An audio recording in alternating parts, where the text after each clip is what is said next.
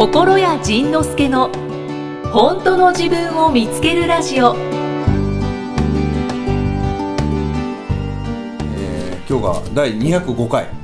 今日205回です。ということは4月の11日あたり。そうです。4月10日ですね4月10今日は。日なんや。はい。あのせっかくなので感想もご紹介あ感想しても。はいはい。いいでしょうか、うん。はい。乾いてるもんね。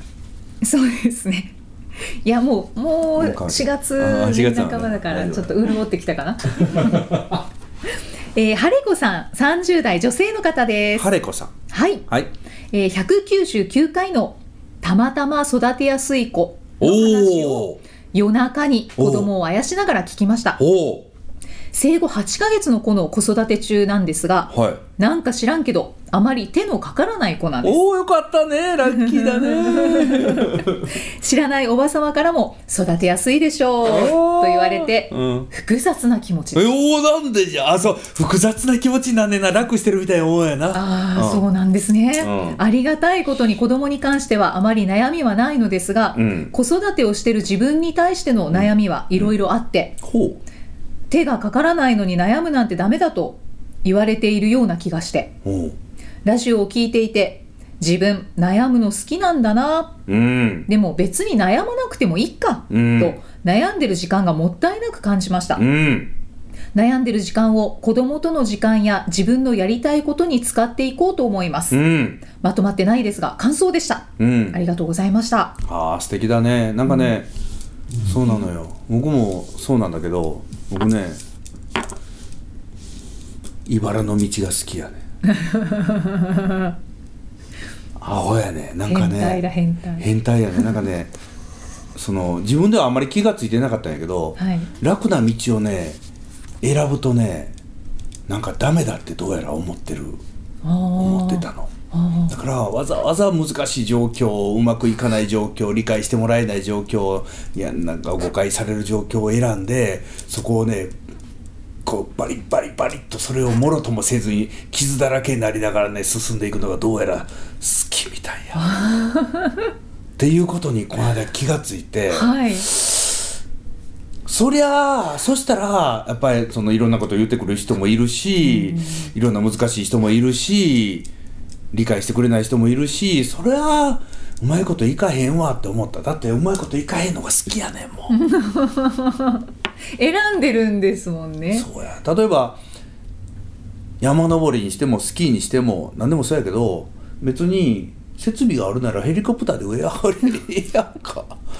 まあまあそうですね。ね、富士山でも、はい。ね5合目まで車で行ってええのにはい。1合目から登る人もおるわけやんか。いますね。登りたい人。登りたい人おるよね。私。はい。でそのそれこそいろんな山でもそのより険しいルートから登ろうとする人たちおるわけやんか。はいはい。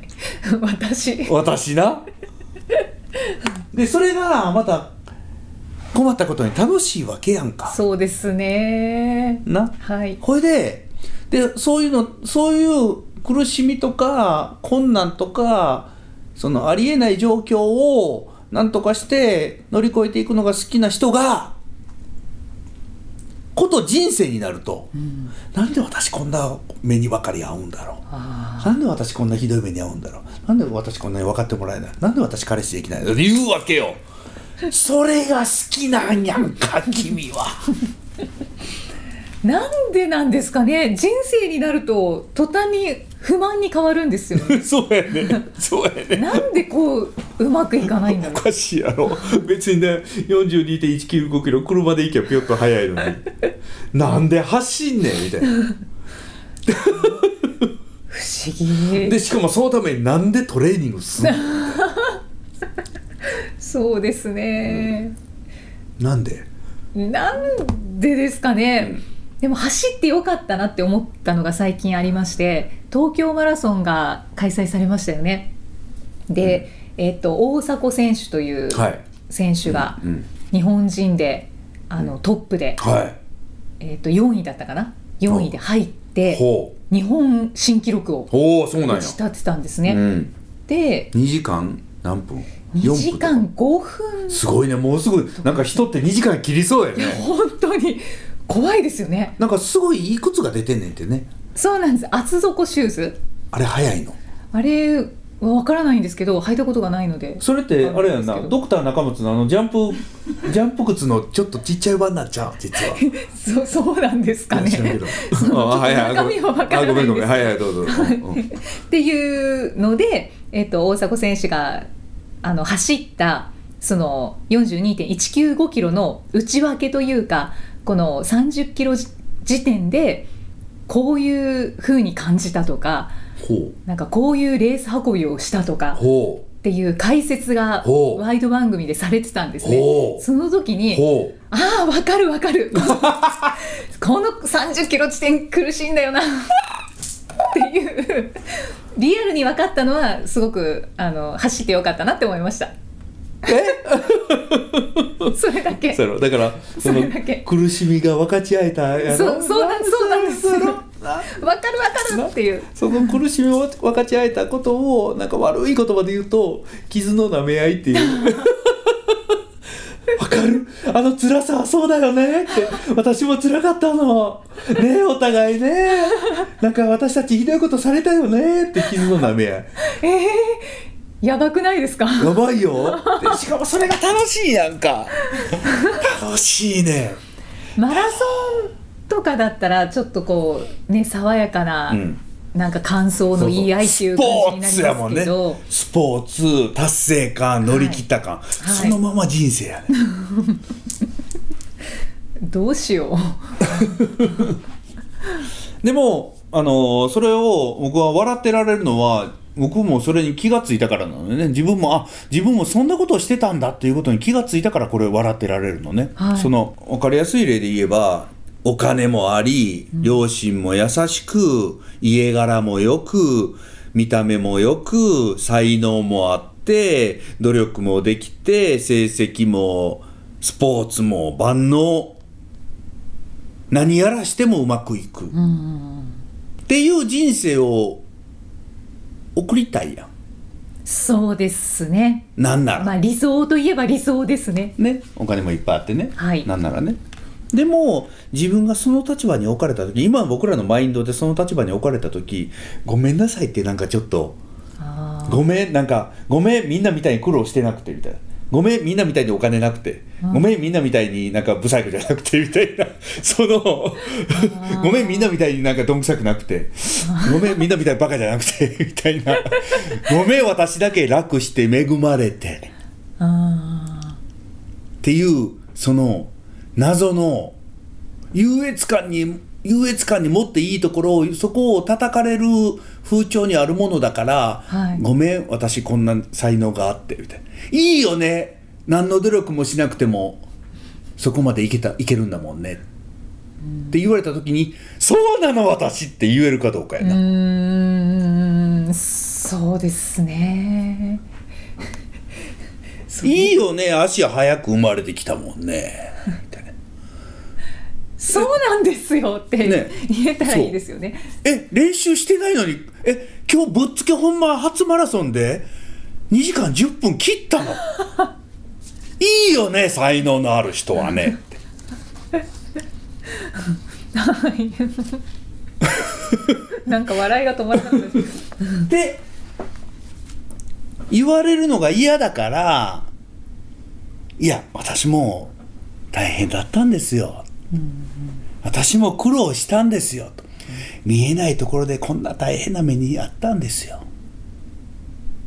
テレビのインタビューでオリンピックで金メダルを取った人にどんなことが辛かったですか、どんなことが苦労しましたか？どんなものを乗り越えてきましたか？っていうみんなそこを求め求めるやんそうですね。でいや普通に走ったら誰もついてこなかったんで あの金メダルだったんですけどえみんな普通は練習とかするんですか？みたいなことを言われたらなんかカチッとくるやんか。そうですな？ねえ球投げたら飛ぶじゃないですか、うんいやなんか自分の感性に従ってえだってスケートってあのあの板の上に乗ってピュッと滑るだけですよね。で こうやって回ればいいんですよね。でジャンプでしょ？でジャンプを123やってやらこう4回ぐらい回れるじゃないですか。えそれにえなんでみんなそんな苦労してるのか？ちょっと私ちょっとちょっと分かんないですとか言われたら 腹立つやんか。ちょっと理解に苦しみますねとか言われたら。ちょっといいかいやこれ回れない人っているんですか？えなんかえそんな足首捻挫してまで出るもんなんですか？ええそれ出なければいいんじゃないですか？みたいな ことを言われたらまたカチンとくるやんか。きますね。でカチンとくるのはなんでなんだろう？そして本当は恵まれてる人もいやいやあのそうじゃないんですって言ってなんか言っちゃうこのこの変な世界をなんとかせなあかんねやろなという気はする。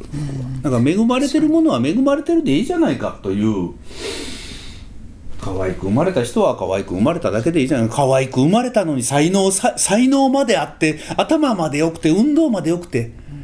でも彼氏いないのって言われたらみんな「ほうええじゃないか」って言うやん。そうですね。ね、それでまあ彼氏までいて、で彼氏実は5人ぐらいいてでその中の一番お金持ちと結婚してで子供生まれたらまたこの子供がもう天才でみたいな、なんかあーなんか不思議ですね、うんその欠落してるところがあった方うがん。愛されるって思ってるとか、なんか完璧な人ってやっぱりいないんうん、だってうん。決めつけてたりとか、これ何の話だったっけそもそも。えっと悩みが、うん、悩みちゃうわ。悩み感想やったんちゃうの？悩みそう感想なんですけど、うんうん。けえっと、悩むの好きなんだあなって。あ悩みのそうやね悩みので別に悩まなくてもいいかって思いましたっていう感想なんでうん、すけど、悩まそう。悩まなくていいね、悩まなくていいね。悩まなくていいね。はい、わざわざわざわざ難しいところに自分で突っ込んでいってなんでこんな難しいんだろうって言わなくていいね、なんでこんな難しいのかというと難しいところに突っ込んでいったからだ、なんで私はこんな茨の道を歩いてるんだろうそこに行ったからだ君はうーんじゃあこの質問をご紹介したいです。何？えー、よろしいですか？まだ時間大丈夫かな？大丈夫そうなので。12分経過？経過？経過したらしいよ。はい。12分経過なのでまだまだま まだまだまだいけるね。はい、はい。うん。じゃあエリさん。エリさん。29歳女性の方です。29歳女性の方。国連さん、イキさん、たくさんの配信ありがとうございます。こちらこそ後者不運族の独身です。うん職場からの帰り道、泣きながら、次から次へと、ポッドキャストを聞くことで心を支えています。嬉しいねお私は人間関係を築くことができません。はい家族といても居心地が悪く、うん友人は皆無です。うん良い人間関係どころか、もう何年も人との接し方が分かりません。あらまあ大変だ心屋さんのブログや本を見たり、認定講師の皆さんのカウンセリングなどを受けてきましたがへえ。自分のダメだった点をどんどん見つけてしまいとても苦しいです。カウンセリングで相談する時も自分の悪いところを隠して話してしまい カウンセリングなのにな。帰ってから言い訳をしたずるい自分が心底嫌になります。はい自分と他人をジャッジしてしまってるとかうん。被害者意識だとかうん。自己否定が根強いとか、うん。自分を観察しようとしてみましたが、ううんまくいかずうん。他人の言動に怒り心頭になったり、うん。かと思うと自分なんか消えてしまえと思ったり感情に振り回されています。自分の存在が許されない、うん。居場所がないと追われるような気持ちが常にあるような気がします、うん安心したい心が楽になりたい、うん。誰か一人でもいい、うん。心屋さんとイキさんのようなあったかい会話ができる人が欲しい、うん。私はどうすればよいかアドバイスいただけないでしょうか。もう答えは一個だけだね。そのカウンセラーには話すときに自分のダメなところを隠してしまうんやん。ね、って言って今言ってたよね。そうですそうです、はい。それそれがそれ以外に理由はない、ダメなところを隠し隠してる以上平下者になれない。楽し人生楽しくないよね。うんっていうことだわ。だからダメなところを隠さないように頑張ってみてっていうもうそれしかないよね。うん。ダメなところがある私でも素晴らしいし、ダメなところがある私が好きがあって楽しくて、人に突っ込んでもらえて、うん。一緒にそうだよねって笑える。うん自分だけが好きがない人できる人を装おうとするからずっとしんどいよね、そうですねそうですうね、ん、隠さない、隠さない。隠すとねやっぱね隠すとねろくなことがないよね。うん隠したくなるのはやっぱり自分を出す勇気がないうん。のですね。自分を出す勇気がないということは自分を出したら嫌われる怒られるって思ってるってことやね。うんうんその勘違いを早くやめていかないとダメだよね。うんうん自分を出すと嫌われる。違うね。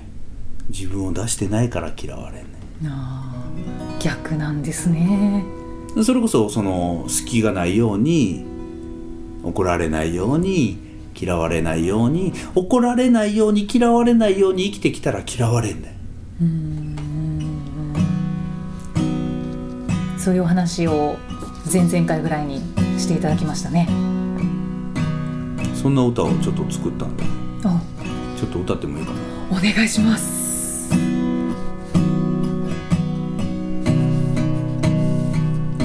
タイトルがはい。「スーパースター」っていう歌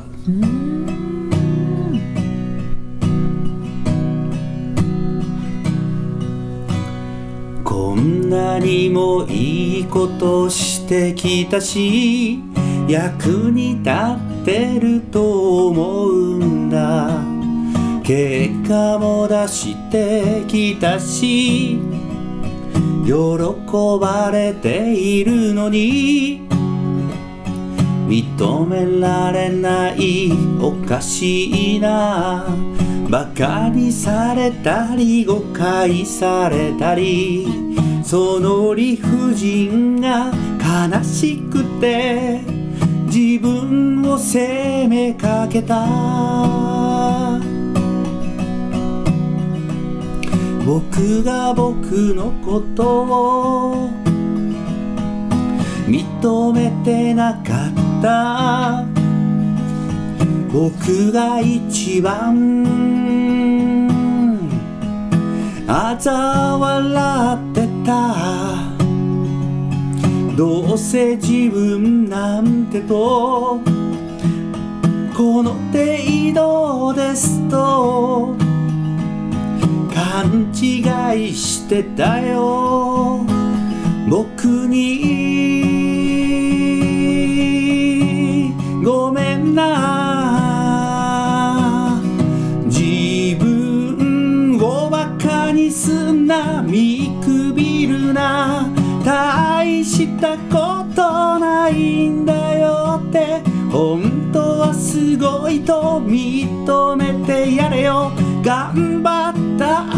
証の結果じゃないか。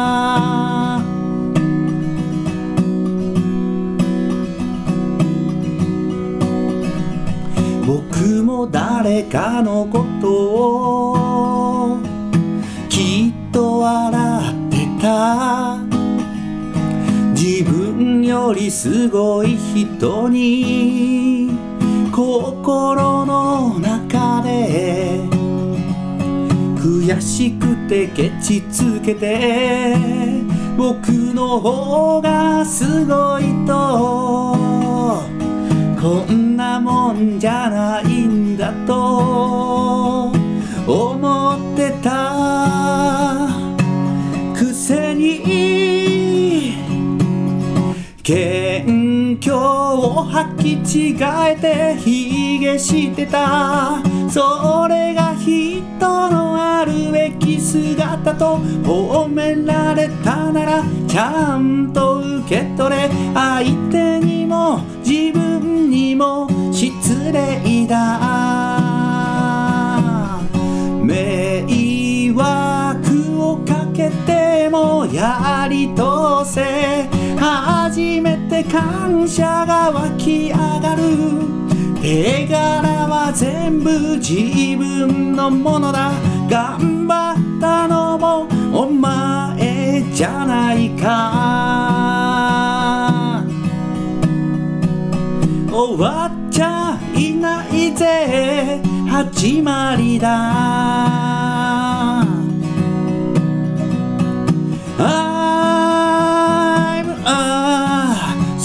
スー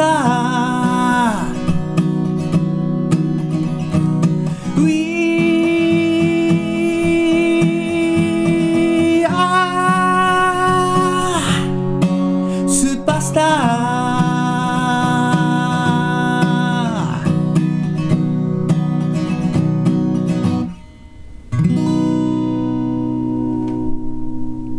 っていうスーパースターっていう。なんかまあ僕もここまでいろいろ仕事してきてはい。やっぱここまで広がったのは、まあ、い当然いろんな人のおかげだし、いろんな人の力を借りて。でまあ心屋で言うたら認定講師の力を借りてやってきたんだけれど。はい。みんなのおかげってやっぱ思うし。うん。思うけれど自分のおかげって言ってもええんちゃうんって思ったのね。なんかそれをねある時人に言われてなんかみんなのおかげってちょっと言い過ぎなんじゃないって言われて。だってこの仕組みを作ったのも頑張ってきたのもあなたじゃないですかって言われてあほんまだなと思って。なんかね、みんなのおかげって言ってる方がなんかかっこええみたいにどっかで思ってたかもしれないし、そう思わないとダメなんだって思ってたかもしれないし、これは私の手柄ですおおかげですって言ったらなんかあかんみたいなことを思ってた。でだからこの歌詞の中にはちょっと強烈なね手柄は全部自分のものだとか、はい。そういう言葉をねもうこれあえて入れたのね、もうそのぐらいのこと一回ね自分であの自分という力を見くびってバカにしてたなと思ったの。そのあのツイッター Twitter でちょっと暴れた時に、はい。やっぱりねそのバカにするようなコメントがいっぱい来るのよね、なんか。うんであのちょっと待ってなんでなんで私こんなにバカにされてんねやろと思ってこんだけいいことしてきたしこんだけ頑張ってきたしこんだけの実績を上げてきたのにそれをねなんか笑う人たちがいっぱい来るのよね、なんでなんだろうなんでなのなんであ自分が自分のこと笑ってたんだと思って。自分が自分のことを大したことないってバカにしてたんだって思ったの。はいはい。ちげえよこんなん言うてる場合ちゃうわと思ってちょっとその傲慢な歌を書いてみたのね。はい。そしてみんなももっとそのぐらい傲慢になっていいんじゃないかってうん思った。あのまたねこれ僕の好きな、ま、漫画の話ばっかりやけど、はい。えー大使閣下の料理人っていうあの海外の国のその大使館あるよね、はい。大使館のには大使がいて、うん。国連あ国連大使はどっかの例えばベトナムやったらベトナム大使がいて、いますね。ね、その人のその大使の皇帝に勤めてるその大使の大使とかそのそこのお客さんゲストに対する料理を作ってるうん。人がいるのね、はい。世界中には。料料理人の方料理人がの方がいらっしゃるのね。そのそのそれをテーマにした漫画があって。でその人が、えーその人はうーんなんかそのおその大使の例えば赴任パーティーとかその離任パーティーそのいろんなパーティーを開かないといけなくて、うんはい。でパーティーを開くときに自分一人で一生懸命料理を作ってたんだけどそれを見かねたその料理人仲間が、うん。パーティーに参加してた料理人仲間があいつ大変だから俺ら俺たち助けてやろうぜって言って助けに来て、はい。であのこれどうやって作ったらいいのかちょっと指示してくれって言ったらあじゃああの皆さんが好きなように作ってくださいって言ってこうあの自分たちの思う自分たちが思う最高の料理を作ってくださいって言って、あの作ったのね。そしたらやっぱりそのプロの料理人たちが集まってるからそれぞれのとてもいい料理をうん。出してくれる。はい。そしたらそのゲストの人が「この料理はとても美味しい」って言ってそのメインのシェフにその大使のシェフにこの「この料理とても美味しい」ってうん。言いに来たら、そしたらその主人公が「いやこの料理は彼が作ってくれたんです、うん。この料理はあの人が作ってくれたんです」こうその人たちを当然叩いて言うんだけれど、うんうんはい。そしたらその先輩の料理人がその彼を怒るわけ。うん。今この場のこの場を作ったのはお前だと。お前がこういう料理にしてくれああいう料理にしてくれって指示を出してその人たちが作ったものを全部自分の責任下において料理として出してるんだと。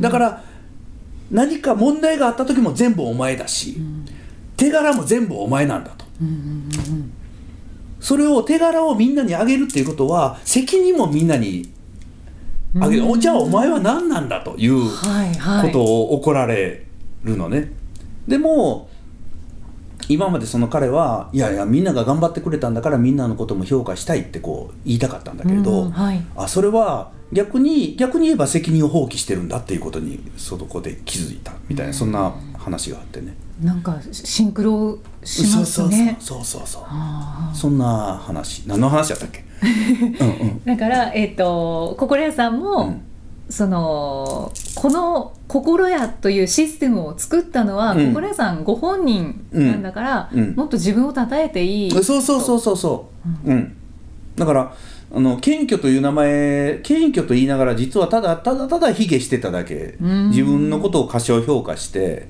自分は大したことないですよと。いやいや皆さんの方が素晴らしいですよみたいな。うるさいわみたいな。そんなことをね僕はねずっとやり続けてきたんだろうなって思った。あーなんかそれは意外でした。どうどういう意外？いや卑下してたんだと思って。してたね。だからあのーうん僕ねあのーまあこのねポッドキャストで言うのもなんかなと思うけどはい。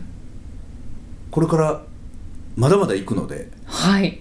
違う世界に行くのでぜひ今聞いてくれてる方は楽しみにしといてください。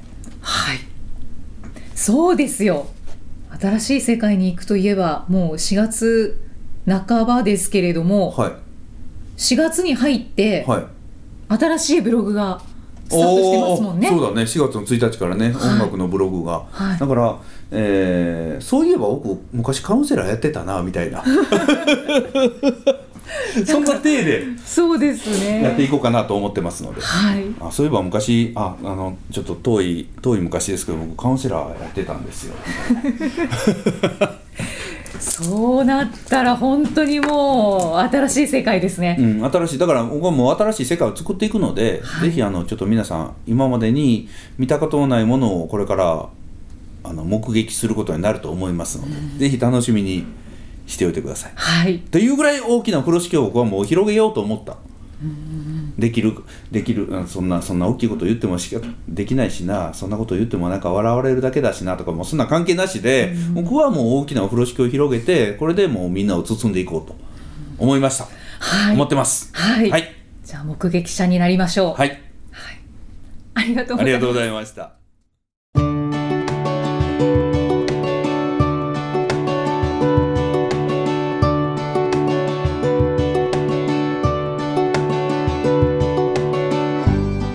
次回はどんな気づきのお話が出てくるのかお楽しみに